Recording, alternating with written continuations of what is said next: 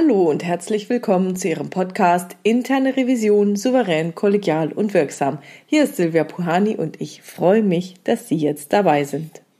Heute habe ich einen Nachtrag zur letzten Episode Energy Flows Where Attention Goes. Mein Mann, der so lieb ist und die Podcasts für mich schneidet, hat mich dazu angeregt, in dieser Episode noch einmal etwas klarzustellen. Und zwar geht es um dieses Gedankenexperiment. Da sagte ich, wenn ich also einen Stift erkenne, dann muss er von mir kommen. Das bedeutet also, dass die Bedeutung dessen, was ich wahrnehme, immer von mir kommt und nicht von den äußeren Umständen. Und dass alles, was von mir selbst ausgeht, auch von mir selbst geändert werden kann. Hiermit meine ich natürlich nicht, dass ich an der Situation an sich etwas ändern könnte. Angenommen, mein Revisionspartner gäbe mir eine Ohrfeige. Dann ist und bleibt das eine Ohrfeige. Dann kann ich mir zurecht denken, was ich möchte. Die Ohrfeige bekomme ich und die tut weh. Um es ganz klar zu sagen, was also scheiße ist, bleibt auch weiterhin scheiße. Dadurch, dass ich mir etwas anderes dabei denke, verändert es sich nicht. Es bleibt eine Ohrfeige. Allerdings kann ich beeinflussen, wie ich darauf reagieren möchte. Wenn ich jetzt denken würde, ich bin ja so blöd, der Revisionspartner hat doch bestimmt recht, dass er mir eine runterhaut, dann ist das eine Selbstabwertung. Und darum geht es mir. Welche Bedeutung ich dieser Situation gebe, auch wenn die Situation an sich scheiße bleibt. Es geht also nicht darum, das als negativ erlebte oder mich selbst abzuwerten, sondern darum, dem, was man erlebt oder erlebt hat, eine andere, zielführendere Bedeutung zu geben. Und das funktioniert übrigens auch nachträglich, um seinen Frieden mit etwas in der Art und Weise zu finden, dass es das eigene Selbstbild nicht auch für die weitere Zukunft negativ beeinträchtigt. Es geht um die eigenen zukünftigen Denkweisen, über sich selbst, vielleicht auch über den anderen und die darauf aufbauenden Handlungen. Wenn ich mein eigenes Beispiel aus der letzten Episode aufgreife, bei der ich mir bildlich gesehen ein Bein ausgerissen habe, dann kann ich weiterhin nicht laufen. Die Situation bleibt also scheiße. Aber ich kann mir überlegen, wie ich diese Situation bewerten möchte, wie ich sie mir erkläre. Die eine Alternative wäre, mein Scheißkörper streikt genau dann, wenn ich es überhaupt nicht brauchen kann. Oder die andere Alternative wäre, kann ich meinen Körper dafür bewundern, dass er mir klar und deutlich signalisiert, dass jetzt genug ist und ich stattdessen meine Energie auch auf andere Dinge lenken sollte. Wenn ich zu dieser zweiten Betrachtungsweise gelangen sollte, dann kann ich meinen Körper dafür bewundern, wie gut es ihm gelungen ist, mir das mitzuteilen. Er hat auf anerkennenswerte Art und Weise versucht, mir klarzumachen, dass ich ein Bedürfnis habe, das zu kurz kam. Eigentlich ganz cool. Nur, dass gut gemeint nicht immer in all seinen Auswirkungen gut wirkt. Dennoch kann ich auf dieser Basis versuchen, mit meinem Körper zu kooperieren. Ich könnte mir zum Beispiel vornehmen, zukünftig schon auf kleinere, schwächere Signale zu achten und früher die notwendigen Konsequenzen zu ergreifen. Wenn ich also etwas mit einer anderen Erklärung versehen kann, dann kann ich auch neue Schlussfolgerungen aus diesen neuen Erklärungen ziehen. Es bleibt also scheiße, aber ich kann mir überlegen, wie ich in Zukunft agieren möchte.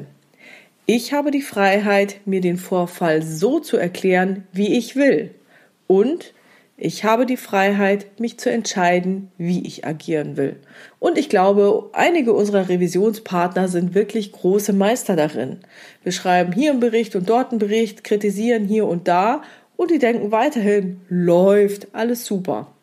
Aber nochmal, eine Beleidigung bleibt eine Beleidigung. Ein Angriff bleibt ein Angriff. Und wenn man schlecht behandelt wird, dann bleibt das scheiße. Und jetzt möchte ich noch die Schuldfrage ansprechen. Man ist nicht selbst schuld, wenn man angegriffen oder beleidigt wurde. Vielleicht hat man dem Revisionspartner hierfür sogar eine Steilvorlage gegeben, doch der andere hat sich immer noch selbst dazu entschieden, sie zu nutzen. Er hätte die Gelegenheit auch ungenutzt verstreichen lassen können, hatte aber nicht. Unser Gehirn empfindet solche verbalen Attacken als genauso schmerzhaft und intensiv wie physische Attacken. Diese Ohrfeige oder eine beleidigende Bemerkung kommen in meinem Gehirn und in jedem Gehirn auf gleiche schmerzhafte Art und Weise an. Und wenn ich auf so eine Art und Weise gereizt werde, dann muss ich eben mein eigenes Verhalten aber nicht davon leiten lassen. Ich muss nicht mitmachen. Ich muss mich nicht auf das gleiche niedrige Niveau begeben, weil da eskaliert das dann und schaukelt sich hoch. Ich kann mich fragen, welches Verhalten von mir selbst in dieser Situation jetzt das zieldienlichste wäre. Dann muss ich mich nicht verhalten, aber ich habe die Wahl, mich so zu verhalten. Und wie schlimm es auch immer war, es war schlimm und es bleibt schlimm. Vielleicht gelingt es Ihnen jedoch bei all dem Negativen, das Sie erlebt haben, etwas Sinnhaftes daraus abzuleiten und etwas daraus zu machen. Und wenn es nur eine kleine Erinnerungshilfe ist, bestimmte Steilvorlagen nicht mehr frei Haus liefern zu wollen. Dr. Gunther Schmidt, der ja auch in dem Podcast hier schon war, hat mich dazu animiert, Revisionspartner, die mich anschreien, abwerten oder sonst irgendwie beleidigend sind, als optimale Trainingspartner zu betrachten. Denn das kennen Sie ja vielleicht vom Sport.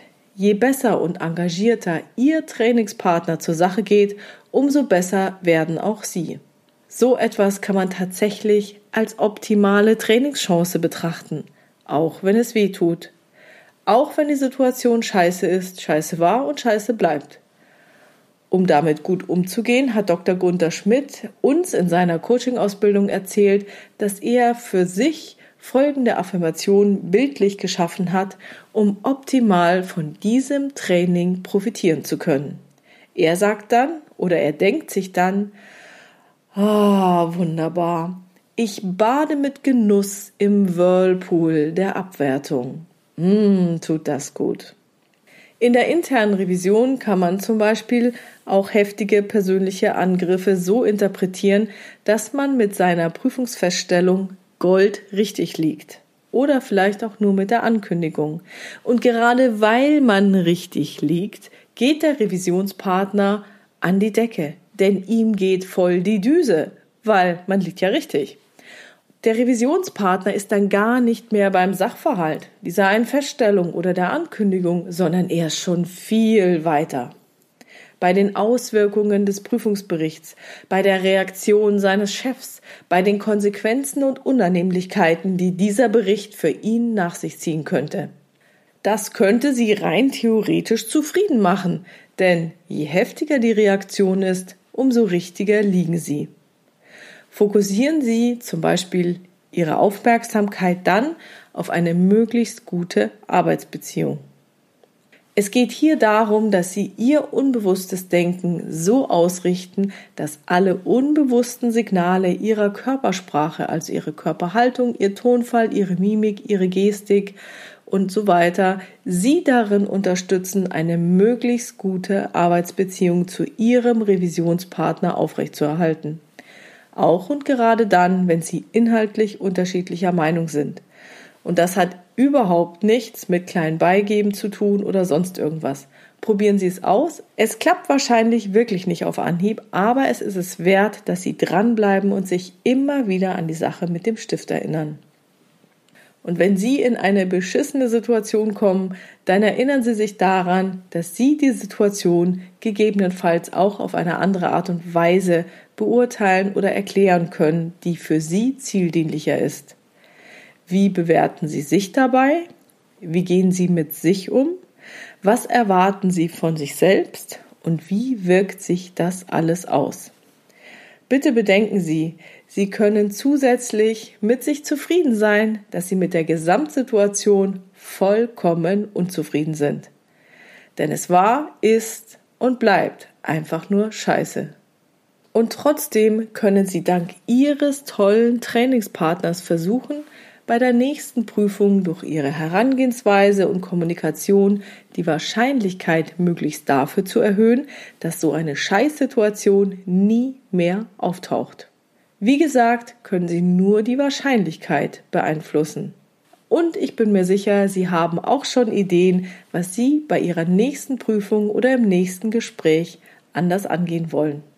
So, und das war's für heute mit dem Nachtrag. Wenn Sie eine Frage haben, die Sie in diesem Podcast gerne beantwortet hätten, schreiben Sie mir diese gerne per Mail an info@puhani.com oder Sie nutzen eines der Kontaktformulare auf meiner Webpage www.puhani.com. Wie Sie wissen, habe ich neben der offenen Variante dort auch eine anonyme Variante für Sie vorgesehen. Und die Fragen greife ich dann gerne in weiteren Episoden auf. Vielen Dank für Ihre tollen Rückmeldungen und auch herzlichen Dank, dass Sie Ihren Revisionskollegen von diesem Podcast berichten. Bleiben Sie dran und hören Sie gerne wieder rein in Ihren Podcast Interne Revision souverän, kollegial und wirksam. Mein Name ist Silvia Puhani und ich wünsche Ihnen erfolgreiche Prüfungsprozesse.